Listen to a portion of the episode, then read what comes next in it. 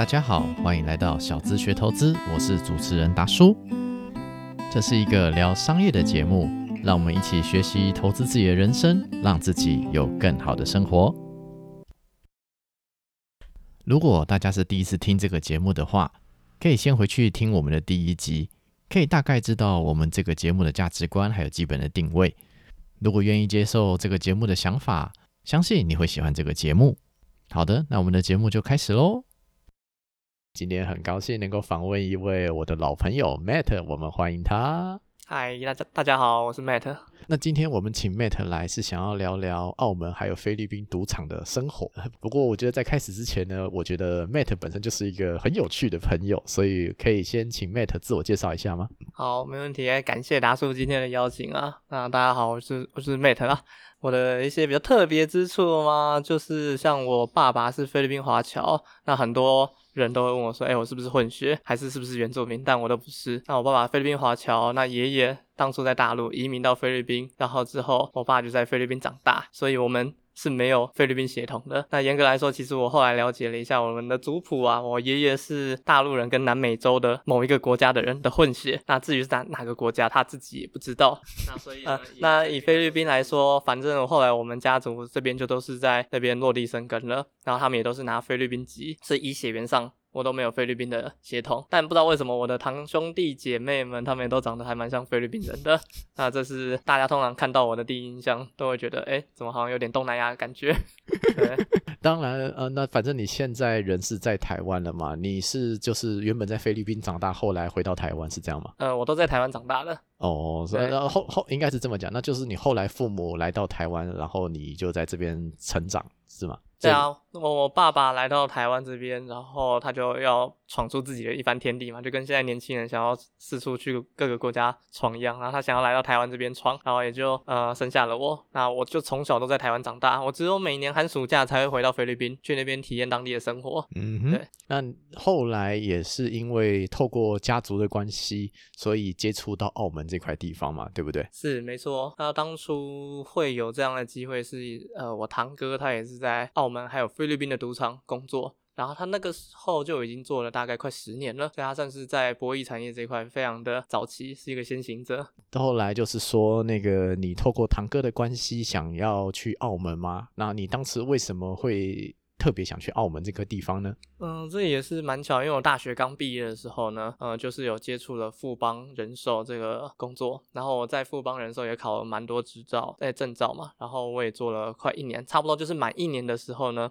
我堂哥他就刚好来台湾旅游，但其实他来台湾旅游的那个那一年大概是二零一三年，然后这二零一三年的前面十五年，我们是完全没有联络的。刚刚前面有讲说寒暑假都会回去，大概就停留在我小五吧，所以我小学五年级之后就再也没有去过菲律宾，所以我对菲律宾是有一段非常长时间的一个空白，那也包含了我家人家族的空白，这这块是完全不清楚没有接触的。那所以那一年刚好我堂哥也来到台湾，那他就有。稍微了解了一下我的情况，工作啊，也知道我刚毕业，然后他就问我说：“哎，有没有兴趣去澳门那边工作？”然后我就问他说：“哎，什么样的工作啊？”然后他就说：“哎呀，就也很轻松啦，不难，大概就是洗马。”然后说洗马，洗马到底是什么是洗马？我想说哦，因为我了解到的洗马可能是什么香港最有名应该是赛马会吧，所以我想说我要去那边洗一只马吗？也太累了吧！然后我就问他很多，哎，洗马要怎么洗？很累吗？那会有人教吗？然后他也很认真、很认真的都回答我要怎么洗马。然后他说，嗯，比较不会在香港，在澳门。我就说，哦，澳门也要洗马。然后他说菲律宾也有啊。我说，嗯，洗马，哦，原来是这样。因为我还是停留在这，在香港赛马会这件事情。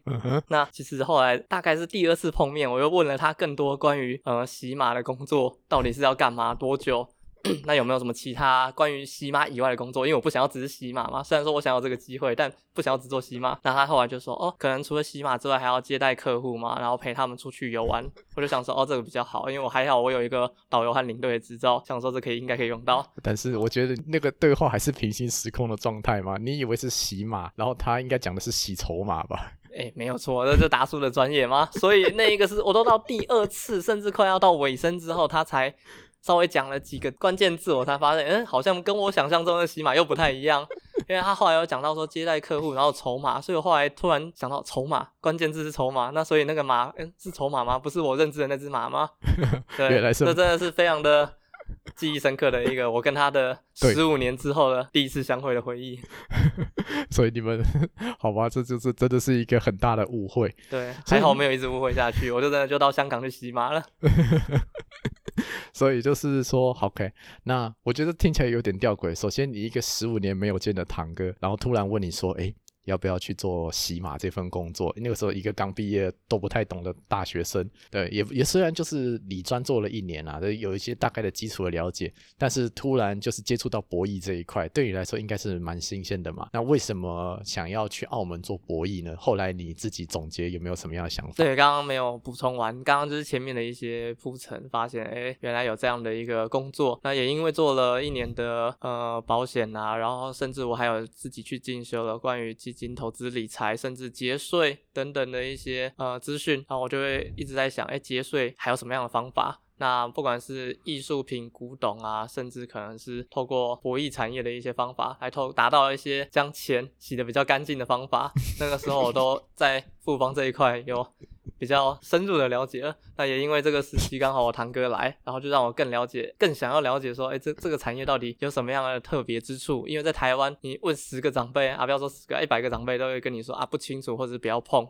嗯，那不要说长辈了，你身边朋友、师长都不会有人知道的。毕竟在台湾，它是一个比较特特别的行业。嗯，目前还卡在一个法律位阶很模糊的地带啦。是，那我想说，哎，有这样的机会，我既然了解了金融业的光明面，那我相信这整个社会上还有很多东西是呃由黑呃灰灰色面去奠基的。我们不能说它是黑暗，它其实都是由灰色地带所奠基起来的。那所以我希望想想说，哎，反正还年轻嘛。年轻有的就是本钱跟冒风险的机会，所以我想说就去个半年或一年看看好了啊，不行了不起就再回来台湾。所以那个时候呢，在富邦我做了一年，然后运气好又做到了主任，那我还是毅然决然的，就是放弃了主任的头衔，然后放弃我带的三个人，我就决定到澳门和菲律宾去。那当然后来回来回头一看，我就会觉得其实那个时候去了大概快两年，我的确也断掉了蛮多所有的朋友，嗯，呃，不管是可能工作上，或者是说因为距离远近，然后大家真的就是聚少离多，然后工作内容也完全不一样，所以其实对就还蛮特别的一段经历啊。对，没有关系啦。我觉得这就是人生的一个阶段嘛，本来就是朋友，其实就是一段一段的，这很正常啦。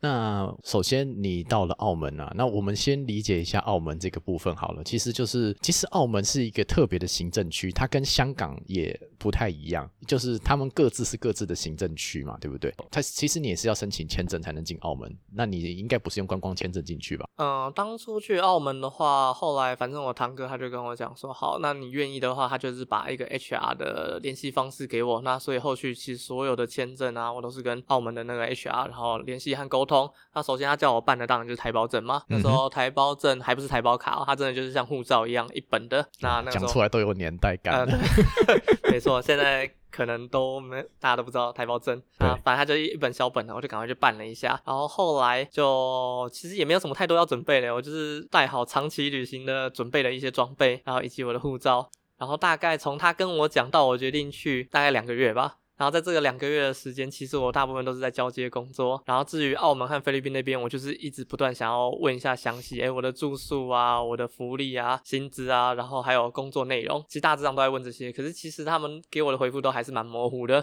对，那这两个月我用了很多方式还有问题来去问，结果都还是很模糊。所以我觉得就想想说啊，算了，时间都快到了，去了就知道。啊，的头洗下去就知道了。对，没。错，对那时候是二零一四年吧。对，OK，好，那我们先一个一个来，就是你，总而言之，你到了澳门之后是在哪一家饭店还是赌场工作呢？嗯，我进去的时候呢，我一开始在一间 叫金沙城的酒店，我第一天。就是从机场，然后就直接被 HR 还有一些司机我们载到金沙城酒店这边，然后它是一个非常非常大的一个饭店或百货公司吧。那在澳门那边，我就发现到他们的饭店啊，其实都是结合了商场和赌场，就是一种复合式饭店的概念，然后就非常的大。然后我原本以为哦，我就是在金沙城酒店工作，但后来就是 HR 还有其他的一些同事们稍微跟我讲解一下，我才知道哦，我其实是。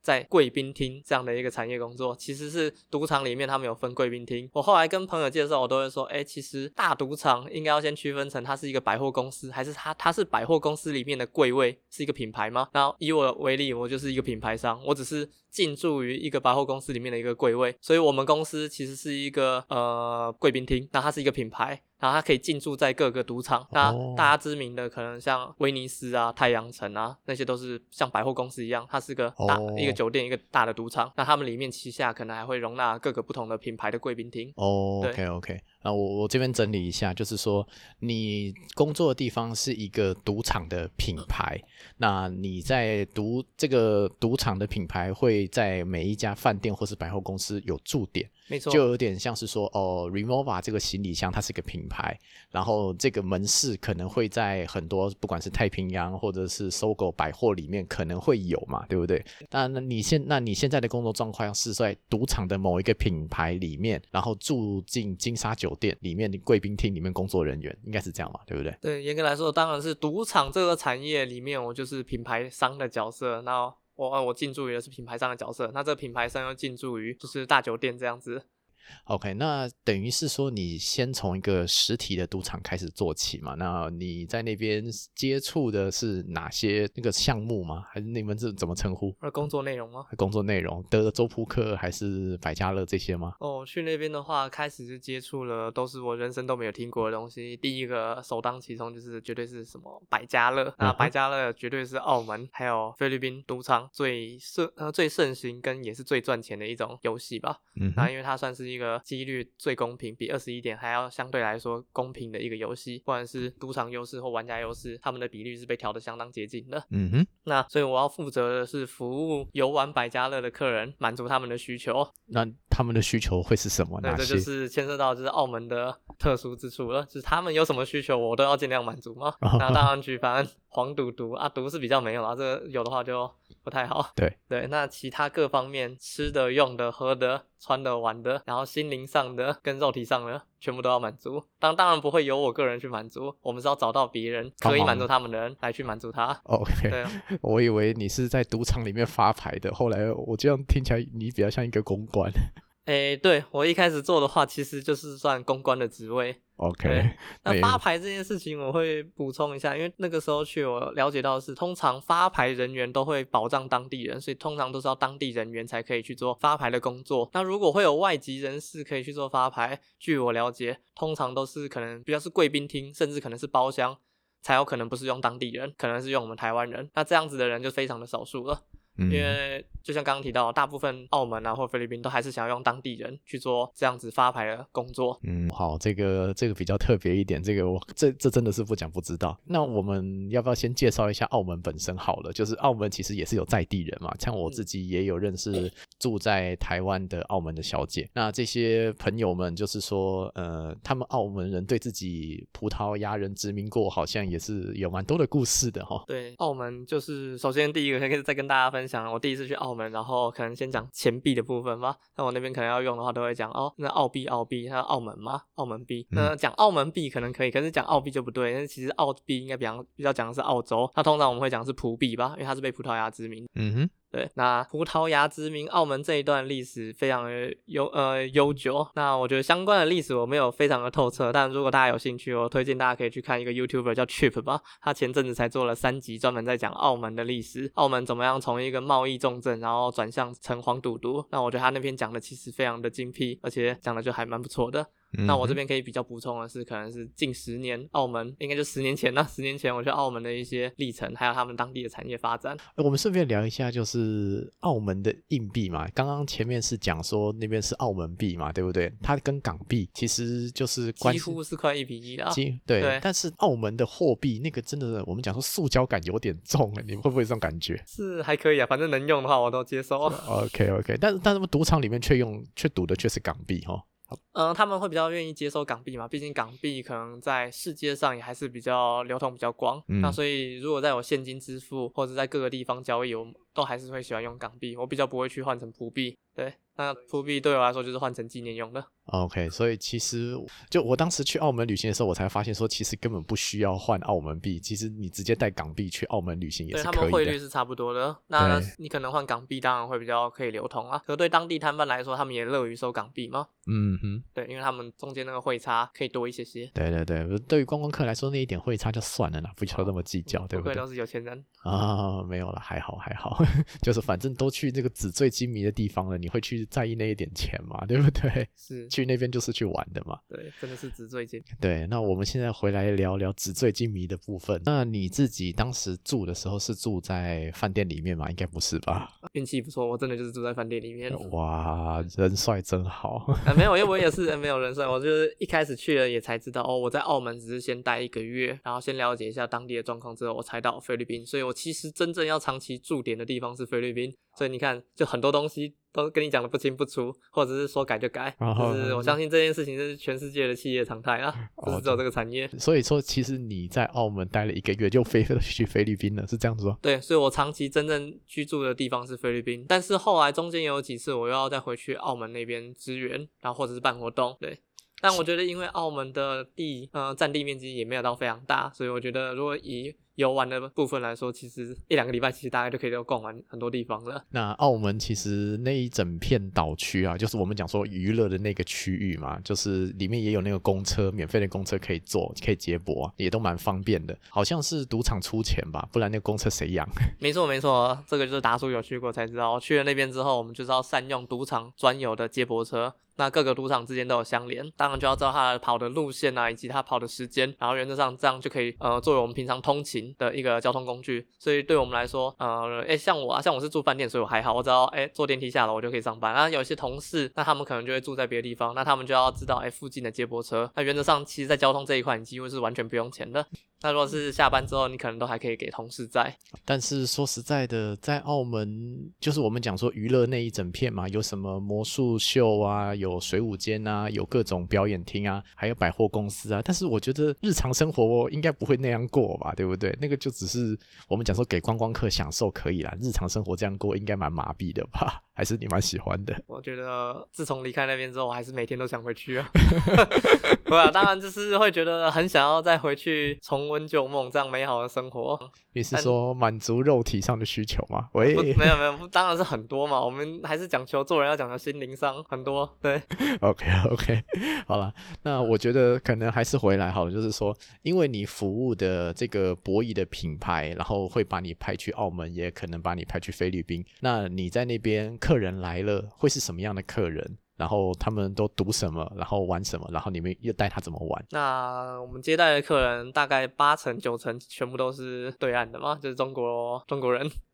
那他们来这边的话，就是也比较愿意消费，然后甚至也比较愿意买东西，所以他们不管是赌钱啊、消费、买东西这一块都很大手笔。那欧美人士也有，然后还有一些比较特别的，可能是中东国家的人，他们也会来这边游玩。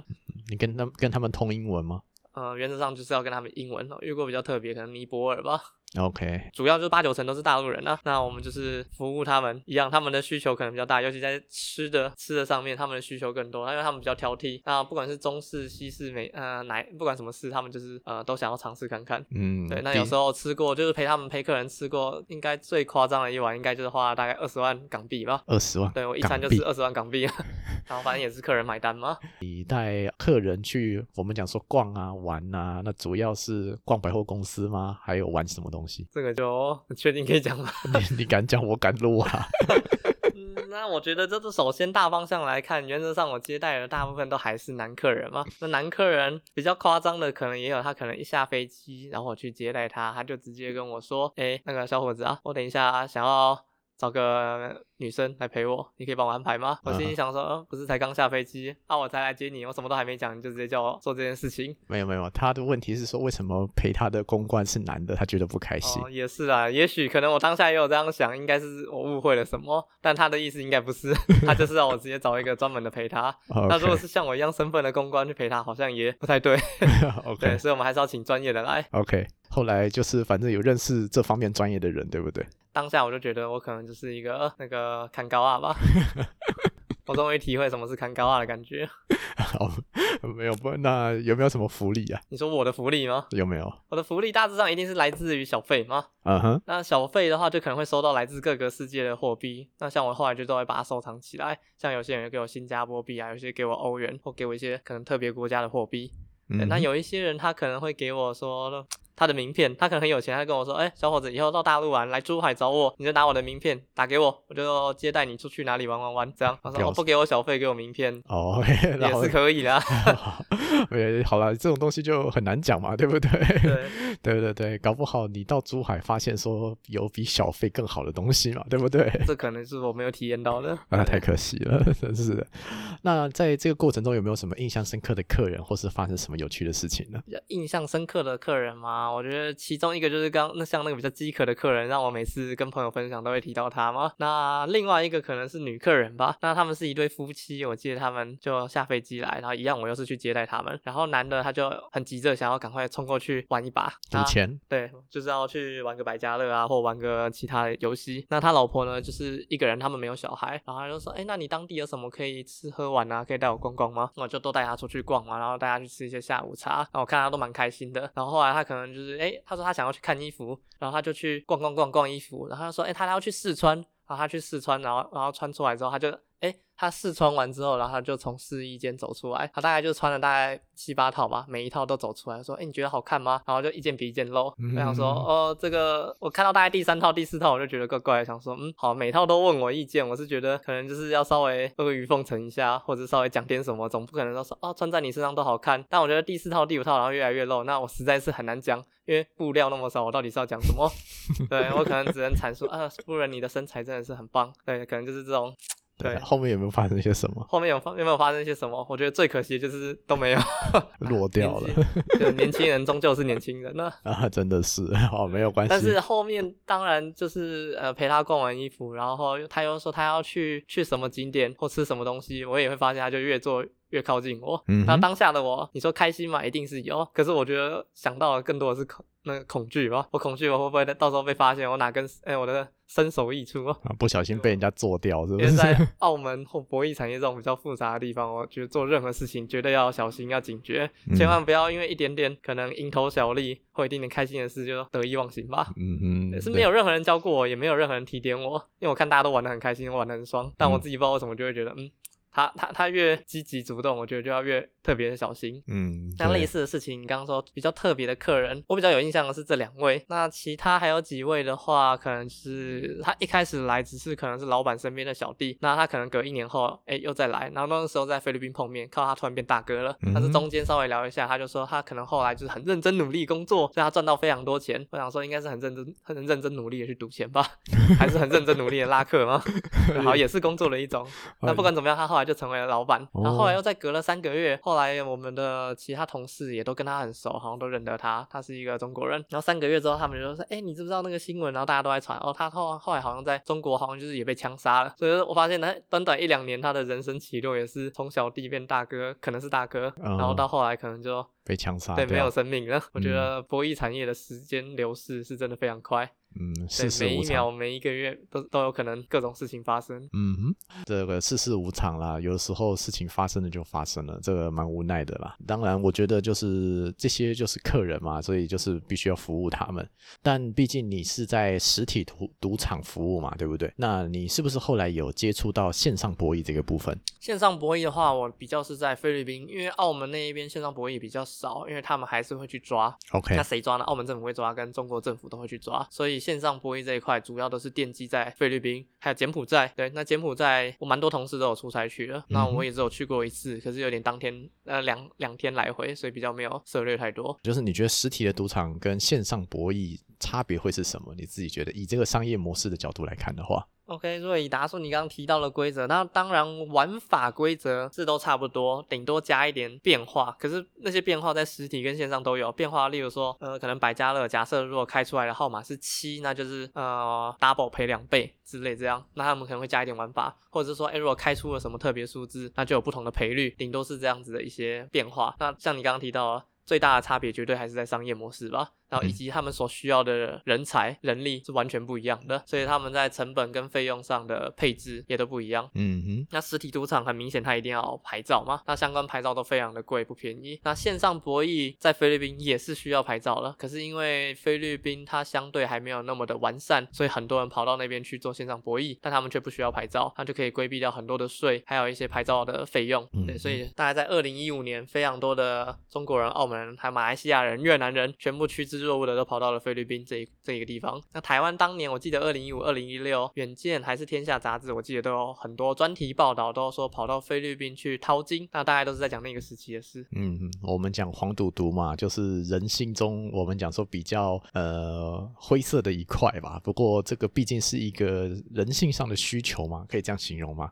嗯我觉得是。对，那你看了这么多的客人，你在那边毕竟也待了两年，那你自己的观察是，你自己觉得说这个行业没办法待很久吗？会有这种感觉吗？有啊，我觉得前辈就是我的前途吗？我看着我的前辈大概三十出头岁，那如果我再做个六七年，哦，我就跟他差不多年纪了。那他现在的生活是我想要的吗？这是我觉得大概做了三四个月之后，每一直在思考的事。那那样的生活是什么？大概就是每天呃上班时间就是陪客人，然后在那边赌钱，然后帮他加油，然后递茶水，然后给他个外套，给他温暖。对，然后他下了班的话就是。同事之间互相取暖，然后互相可能呃怎么取暖呢？可能亲亲抱抱，那不是我是别人呢，然后或者是喝点热汤，然后唱个歌，喝点酒，对。但是这样每天日复一日，就是不断的吃喝熬夜，我觉得其实对身体是非常大的影响了。就变成是说，其实。本质上就是一个服务业，但是这个服务业好像没有办法对于人生有建立那种我们讲说护城河，或者是那种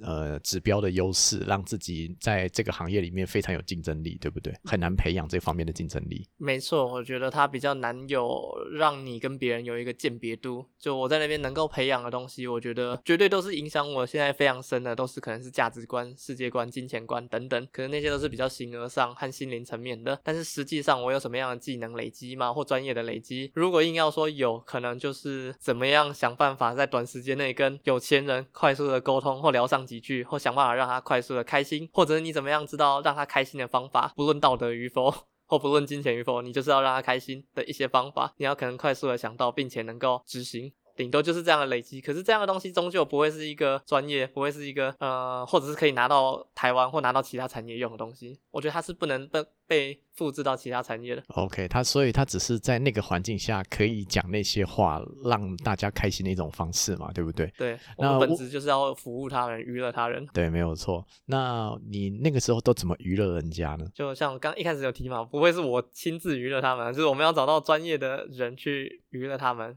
服服务他们，或者说服侍也可以啊。那你娱乐有钱人的这些方式，你都怎么娱乐这些人？然后你都怎么样让大家开心呢？我都怎么娱乐这些人啊？就像刚刚前面有提到说，呃，都不会是我亲自娱乐他们吗？我一定是请专业的人来，就是让他们感到愉快，感到开心。所以既要服务他们，甚至肯定是服侍他们。那这些事情都是我会找专业的人来做。OK OK，就是应该是说我这一套很难用在精品或者是。用在一些比较高端的小服务业上面，这毕竟还是等于是要找外包的人，然后来做这个这些服务嘛。那这些人你都怎么认识的呢？诶，我认识到这一些人比较特别，都是奠基在菲律宾这一段的工作期间，在澳门这一段期间，我觉得我比较像都是被服务的。哦，还可以被服务这么厉害？是被服务这段，等等一下可以再分享。那先回答你刚刚说，我怎么样找到专业的人去服务他们？菲律宾这边的话比较特别，是我刚到菲律宾的时候，也什么资源都没有。我只能说，我找到这些专业的服务的对象或管道或店家。只能说是我自己一个一个一个一个去开发出来的。我怎么开发呢？就是跟着呃菲律宾的司机啊、保镖啊、彪形大汉，他们都会配枪，然后以及愿意挑战尝鲜呐，或者愿意就是挑战这种冒险刺激的旅程的客人，那他们就会跟着我，还有司机，我们就一起在菲律宾探险。所以前面一个月，只要有客人说哎要出去玩，我就说哎我知道，我只知道这几间，但我还知道另外几间我没有去过，那你愿意一起去看看吗？还要说哎我知道有一些比较特别的地方，你要去吗？哦，然后客人出钱这样子。对，全部都一定是客人出钱，哦那我就只负责做导览和翻译。OK OK。对，那一开始公司的主管们他们也都没有给我任何的名单或者是地点，他们只跟我说，哎，客人要出去，他要去哪，你就要帮他安排。但我想说，我才刚到第三天，那个时候刚到第三天，我什么也不知道哦，地点我根本也不知道，我顶多就打开 Google 看一看，哦，好像附近都是山，然后还有河，没了。他说到底有什么？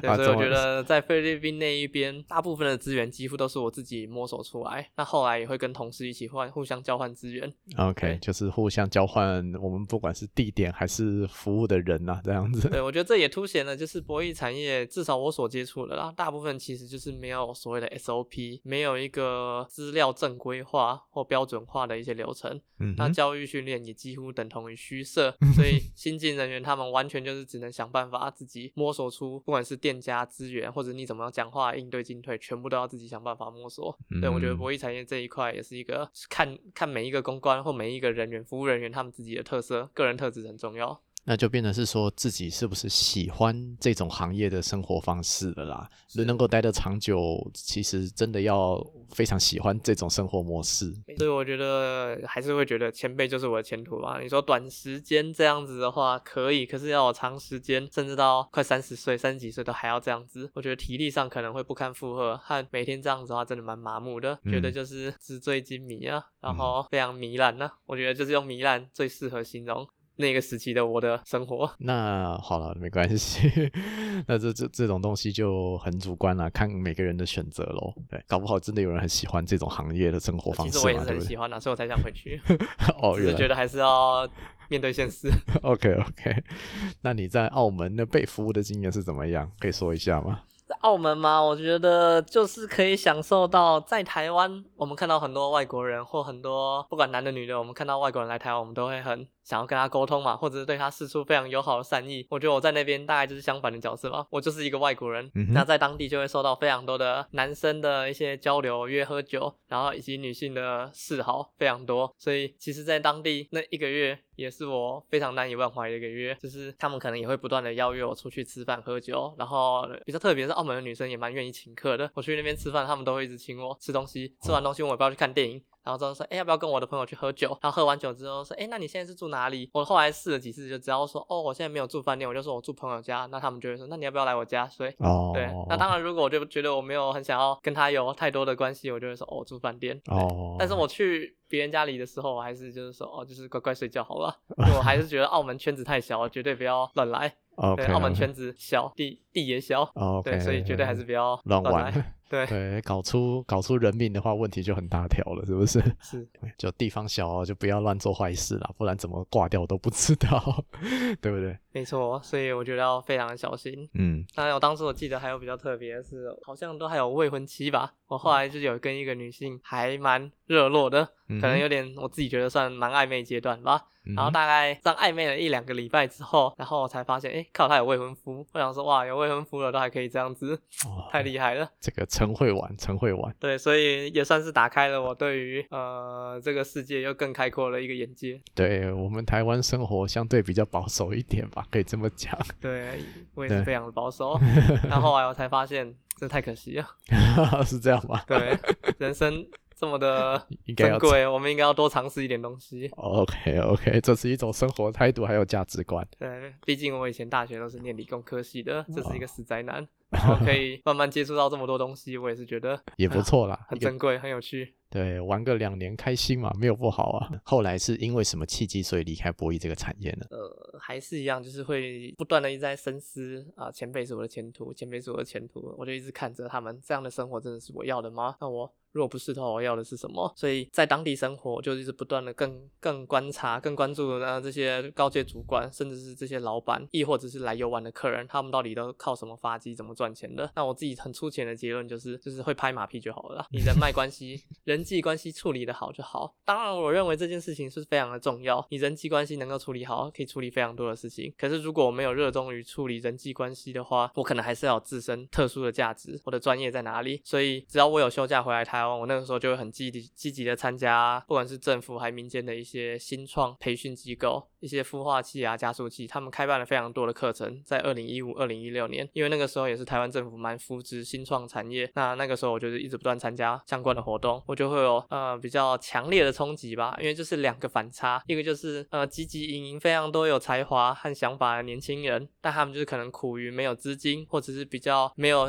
呃比较没有获利能力，然后就会。很多的暴富无法伸展，但在菲律宾那一端的或者澳门那一端的很多的有钱人，他们就是肆意挥霍，大概一千万当一块在看的这种感觉，就是想干嘛就干嘛，全部奠基于他们的主观，他们他们的情欲、感性需求。嗯，那跟他们讨论一些未来或想法，他们是没有的。他们只问说，哎，下一把会不会赢钱？这种非常虚无缥缈的东西上，对，那我觉得太虚幻了。那连他们的筹码也非常虚幻，一个筹码大概一个钱包的大小，那一个筹码大概就是一百多万的面额，一百多万人民币的面额。那他们每天都生活在如此虚无缥缈的生活，就完全不会是我想要在未来不断体验的。嗯嗯。所以我觉得会每次回来台湾，然后就会认识到非常多的新朋友啊，包含像达叔这样子的非常厉害的人。我就会觉得啊，真的是非常强烈的冲击。我决定我还是要先回来台湾好了，所以我后来回来台湾就先念了一个研究所，也不错啦。这就是一个新的人生选择嘛，就愿意打掉重练了。不过我觉得年轻有体验过这样子的经历也不错啊。那现在就比较回到台湾从事金融或者是新创相关的工作嘛，这样也也是一个新的人生选择嘛。是没错，毕竟我觉得还是要更想要专注在就是金融相关的产业链啊，所以我现在就是在银行业里面的风险控制部门。嗯，